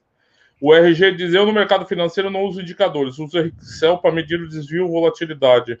Mas as bandas medem isso, o desvio da média não é média.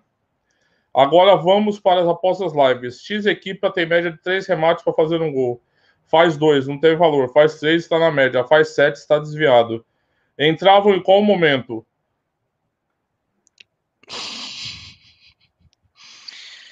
Eu não entrava só com esse indicador. Tá certo.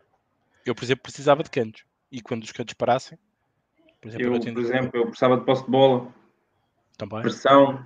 É, esses sete remates foi tudo em contra-ataque. Pode ter sido tudo em contra-ataque. Pode estar a levar um, uma massa de outra equipa. Exatamente. É realmente é uma média, mas uh, eu, eu, eu, próprio já escrevi um artigo sobre isso, né? E como sabem, uh, mas eu falei no, no, outro indicador que era os golos que a equipa marcava e sofria. Portanto, era outro indicador aqui associado aos remates. Uh, mas eu disse também no, no artigo que realmente vi um complementar com outros indicadores e com outros ponderadores. E eu, por exemplo, eu, eu, no meu é a posse de bola, é um deles. A posse de bola, se a equipa está a exercer pressão e está a ter posse de bola, por exemplo. Para mim, só remates não chega. Para aí, os remates já me ajudam, por exemplo, a entrar no over. Como o Ricardo falou há bocado do Leicester, Manchester, sinto que pode haver gol para qualquer lado, por exemplo. Mas pronto, mas isso sou eu. Mas uh, entravam aí, não sei. Uh, quem é que foi? Foi o RG que falou, né? Não foi o Tirano. Não, é, o, não foi, o, foi o RG, foi o RG. O RG, pronto. Uh, isto para dizer ao RG que para mim, só remates para mim não chega. Realmente ajuda, aí já te dá, ajuda, já tens uma base estatística que te permita perceber se realmente podes entrar ou não, mas eu complemento com outras. O Ricardo também, por exemplo, e o Rodrigo com certeza também. O Pedro Fernandes, e com razão, disse: Tidan, isso é o que os traders que percebem zero de matemática inventam, porque precisam vender o peixe deles. Concordo. E a cobertura em live, isso é válido? Rapaz, isso eu acho que é a maior farsa da modernidade das apostas, o conceito de cobertura. Cobertura, sinceramente, para mim não vale nada, cara. É, só uma forma de. Eu, para mim, só numa situação. Eu, para mim, só numa situação. Situações é se tivesse múltipla, tivesse feito aquelas múltiplas recreativas em que já estás a ganhar um dinheirão. Só nessa situação. Agora, em apostas simples, uma cobertura. Uma é cobertura é porque, gente, é, é, que é o seguinte: esse pessoal de hoje, o, o, pessoal famoso, eles percebem que vão errar a aposta e aí eles é. usam esse conceito para matizar o erro, entendeu? Para dizer, é. ah, olha, eu, olha, eu cobri. Ah, essa daqui eu fiquei no 0 a 0 porque eu cobri.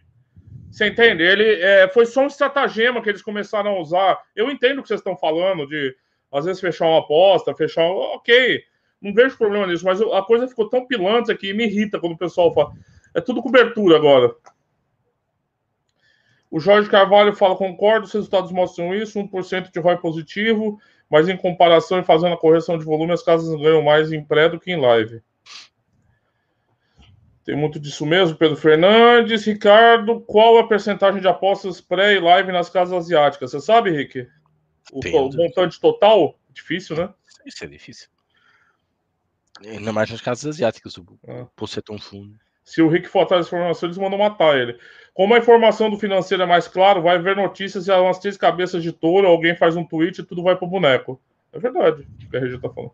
O Trump era perito nisso, perito nisso por exemplo. Mais manipulação no mercado financeiro. É, ultimamente a gente até discutiu lá. Hoje o pessoal do Bitcoin vai ver como com que cueca se o Musk cagou nas calças dormindo, se ele acordou de mau humor. Eu acho, que, eu, eu acho que a queda do Trump ajudou o Elon Musk a levar a fasquia, essencialmente. É, né? O Trump antes tinha o um monopólio basicamente sobre manipulação é. do mercado. O David Oliveira, o David Oliveira falando do Fluminense foi de 15 milhões, o Atlético Mineiro acho que foi 25 milhões e a Sportbet.io fechou agora com São Paulo 25 também, é muito dinheiro. Fernando Pardal, leitura de jogo como base para calcular probabilidade é possível? Com certeza sim, se é para as casas também para os apostadores. Não com base em intuição, mas com base em inputs estatísticos. Eu concordo, eu concordo. O nosso método, se não é o quê? É uma, é uma seleção de variáveis com relação ao jogo. A gente está falando de um jogo de futebol. Não dá para também pegar fatores exteriores a isso. O, Fernando Tavares. Pode ser a machadada final, não é? Tu Sim, podes ter um claro. conjunto de indicadores e, e, estás a ver o jogo e dizes, pá, realmente tá, a equipa está mesmo por cima do jogo, eu vou entrar. Pronto, pode ser a machadada final. É, o que a gente discutiu até no último vídeo, Luiz, depois de se dar uma olhada, foi a dificuldade de você é, processar essa informação de acordo com a velocidade. Sim. E precificar, sim, sim, é. sim. Já, já, já é no, no pré a gente tem todo o tempo do mundo, né? No pré a gente tem todo o tempo do mundo. O Fernando Tavares diz: estou farto de dizer isso, Ricardo. Nas apostas, mais que perder tempo com novos conceitos, tudo que as casas querem, pensem mais sobre conhecer os modos operantes dos treinadores. Mas, Fernando, percebe, é, essas modas, elas não partem dos apostadores. Elas são impostas hoje por influencers. Esses conceitos, gente, que a gente sempre brinca aqui, que a gente tinha raiva do termo, né? Como é que é? Da linha, da, da linha, lá até o Diogo brincava, né? Da, da linha lá de, de aposta. O pessoal vai lançando esses termos porque é o sinônimo da modernidade. O Tidan, até no mercado financeiro, essa diferença entre o investidor buy and hold e o investidor value investing. Sim, tem vários perfis mesmo. Pedro, nas europeias o live ronda 80% total apostado, isso é oficial. Nas asiáticas não faço a mínima, aí fica a informação do Pedro. Bastante, mais do que eu imaginava, hein? Sinceramente, tô sincero que eu imaginava um pouco menos. Mas eu imaginava mais equidade. A, o Tidan diz a cobertura é o modo de trabalhar de um Panther em live. Já o trader trabalha com entrada e saída de mercado. Não, Tidan, cobertura não é modo de trabalhar de Panther em live. Não é.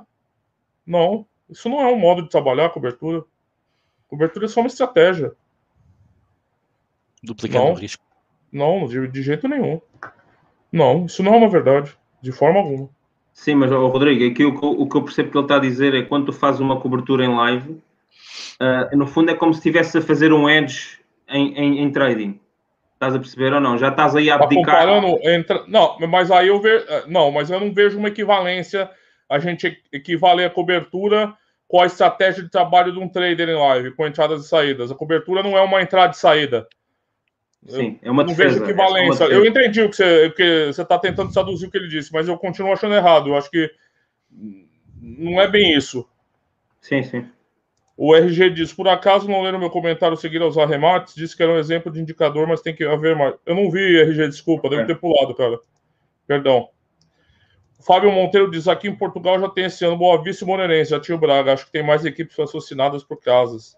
Perspectives diz: é triste ver a desinformação que os gurus deixam nas cabeças dos apostadores iniciantes. É projeto, né, cara? Porque os caras estão vendendo coisa, né, Perspectives? Você vende a dificuldade para oferecer, para vender a facilidade, né?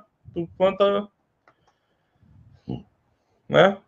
Cara, só você ver, muita, os caras que defendem você construir uma Fairline, a gente falou isso no live, até na, no vídeo do live. É, o pessoal defende muito você ter um, um processo exaustivo de construção de uma Fairline, e ao mesmo tempo o cara vai lá no live e fica apostando por, por conveniência, por intuição. É, é, é uma contradição de comportamento enorme. É, o Tidan diz que não há equivalência, tudo bem, mas é que eu não acho que.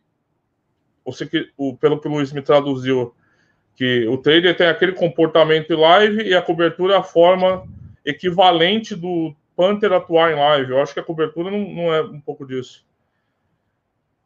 Se ele entendeu, então não entendi o que ele disse. O RG diz que a Betano está conversas com o Porto. Tudo lido, Rick. Tchau. Muito bem, o Sporting também já está e vai haver mais, com certeza. Uh, o mercado está-se a movimentar. A entrada da Bwin como patrocinador oficial da Liga uh, obrigou a que essas casas se reforçassem um bocadinho no seu patrocínio, se querem ter clientes, que caso nós, uh, têm que reforçar um bocadinho, sobretudo vão em busca uh, daquilo que é uh, um artigo que vai sair muito, muito, muito em breve. Seis anos e 400 milhões depois, vocês vão ter a novidade em breve. Bom, seis anos de, de, de RGO, da lei do, do jogo, Uh, e também muito dinheiro depois uh, que foi azambarcado, neste caso em nível de impostos, uh, mas aguardem para o próximo artigo que está aí quase, quase a sair. Bem, hoje, hoje, como é óbvio, estávamos aqui para conversar a noite toda, porque o tema era mesmo muito abrangente. Ah, já, já, até já entramos no mundo do trading, no mundo do mercado financeiro, nas apostas, nas live, pré-live, falámos de metodologias, falámos de, de abordagens ao live, falámos um bocadinho de tudo. Um, e as apostas uh, desportivas têm essa dificuldade, uh, e por isso é que não é qualquer um que vinga. Uh, e realmente os novos conceitos, as novas metodologias são sempre bem-vindas para ser discutidas e debatidas, mas normalmente são, são trazidas à baila quando, quando os resultados não são visíveis ou pelo menos não são tão transparentes quanto se esperava. E é isso que vocês têm que ver, é isso que vocês têm que perceber. Eu sei que há certas coisas que vos colocam à frente dos olhos uh, que são pensadas nisso mesmo, uh, e acho que uh, vocês têm que parar para pensar, refletir por este que é que estes programas, estes podcasts, este, este debate, como dizia o RG, diz que foi uma boa conversa, mais uma vez, de facto foi mesmo uma boa conversa, um bom podcast para. Um, para podermos trazer aqui um bocadinho esta diferenciação de ideias, falámos de equidade, falámos tudo e mais alguma coisa. E é isto importante, é, é, tentarmos, nesta hora, que também às vezes é curta, hoje passa quase meia hora a mais, de tentarmos falar um bocadinho e também dar-vos voz a vocês para que uh, vocês possam também intervir e, e, dar a vossa opinião e debater connosco, independentemente de quem concorda ou, não, ou deixe de concordar. Acho que isso é importante. Já, muito obrigado. Foi, foi mais um programa excelente depois do último. Um, e queremos um bocadinho mais disto, e sobretudo aqueles que estão aqui todos os dias, que, neste caso todos os podcasts connosco, uh, pelo menos aqueles mais residentes, ou que mais têm tempo para estar aqui às, às segundas-feiras, que participem e que também debatam, porque é importante uh, falarmos uns com os outros, ok? E que lá está, uma vez mais, aproveitando também o, o ensejo, como diz o Rodrigo, um, levar isto para outros patamares no Telegram, uh, o Aposta Ganha, porque realmente foi um bom mote uh, durante aquele, aquele meio de tarde que se falou um bocadinho de, de, apostas a sério, independentemente da opinião de cada um. Eu acho que isso é que é importante. E ninguém saiu lesado, como costumo dizer. Acho que todos ficámos a conhecer um bocadinho melhor. Eu próprio conheci um, alguém que andava ali e que tinha uma informação tão detalhada do Kane e que veio a ver que realmente aquilo que eu achava podia ser uma, algo relevante que aquele jogador podia ter influente num jogo, estava espalhada em números, sobretudo em alguns que me chamaram mais a atenção, provavelmente por essa, por essa viés cognitiva. Bom, começo de baixo para cima. Luís, muito obrigado mais uma vez pela tua participação, pelo teu cunho da, da parte financeira, também pela tua parte de jogador. Foi importante termos aqui essa vertente e também, como não podia deixar de ser, a tua parte de apostador. Força. Obrigado, Ricardo. Obrigado, Rodrigo. Obrigado pela, por mais uma oportunidade de estar aqui convosco e com, com todo o auditório. Uh, excelente tema, excelente debate, uh, cada um com a sua, com a sua opinião, e, mas acima de tudo sempre saudável e com intervenção hoje, muita intervenção, que é isso que se pede, uh, e que estejam cada vez mais a virem e a intervirem, é para todos, todos juntos, somos mais fortes e aprendemos também melhor. Obrigado. Obrigado, Luís. mais uma vez não se esqueçam de seguir as tipos Pro uh, do Luís, nosso tipo Ser Pro, e os nossos também que vão aparecendo, o caso do Hugo, desculpem, não, não veio o nome todo à, à cabeça, mas uh, uh, o nosso é a idade. Tipster, é, é, a idade às vezes é assim. Os nossos, a nossa secção de Tipsters Pros, o Samba, o próprio Rico é louco, que agora não tem assim muito mercado para explorar, mas que em breve vai lançar mais umas tips. Esperarem que algumas ligas recomecem, algumas que ainda estão aí uh, e, e vai não vem, uh, mas tentar aqui voltar ao, depois de um grande euro, a gente até tem medo de apostar, é? depois de termos ganho é, como o Rodrigo diz, a, a, a, coisa, a dor, não é? é, é não vou repetir. Não vou repetir, não vou repetir, por isso, depois de ter ganho, a gente ficamos mais, mais, mais reticentes em fazer a próxima aposta. Mas pronto. Rodrigo César, passo a bola para despedir também dos nossos vastos auditores e também de estares aqui connosco. Mais uma vez, muito obrigado. Força. Eu que agradeço, sempre prazer participar aqui, quando o Luiz está também, porque diversifica um pouco, né? Eu e você já criamos carne de vaca, né, Rick? E agradecer o comentário de todo mundo, a presença. Só uma resposta aqui para o Davis. Vocês falarem de futebol de salão, a gente tem uma coluna do Ricardo Costa, todo dia ele dá tips de futsal é o que a gente tem para colaborar nesse momento. Procura lá na seção de Tipsters Pro do apostaganhabr.com. Todo dia tem aposta de futsal. Você pergunta de, de escanteios asiáticos, vai na seção de como apostar, que tem um artigo também sobre escanteios asiáticos lá. Acho que pode te ajudar, tá bom, Davis? É isso aí. Boa noite, pessoal. Até a próxima. Até semana que vem. Bem, malta, para mim é tudo. Vamos fechar meia hora a mais, mas o tema foi bom, foi maravilhoso. O vosso contributo também. Agradecer desde já aqueles que nos vão ver depois. Mas lá está, coloquem o like, subscrevam, cliquem no sininho e, claro, partilhem. E, claro, sobretudo, participem connosco e participem todos os dias nas nossas redes sociais, sobretudo no Telegram. Um abraço e até à próxima segunda-feira.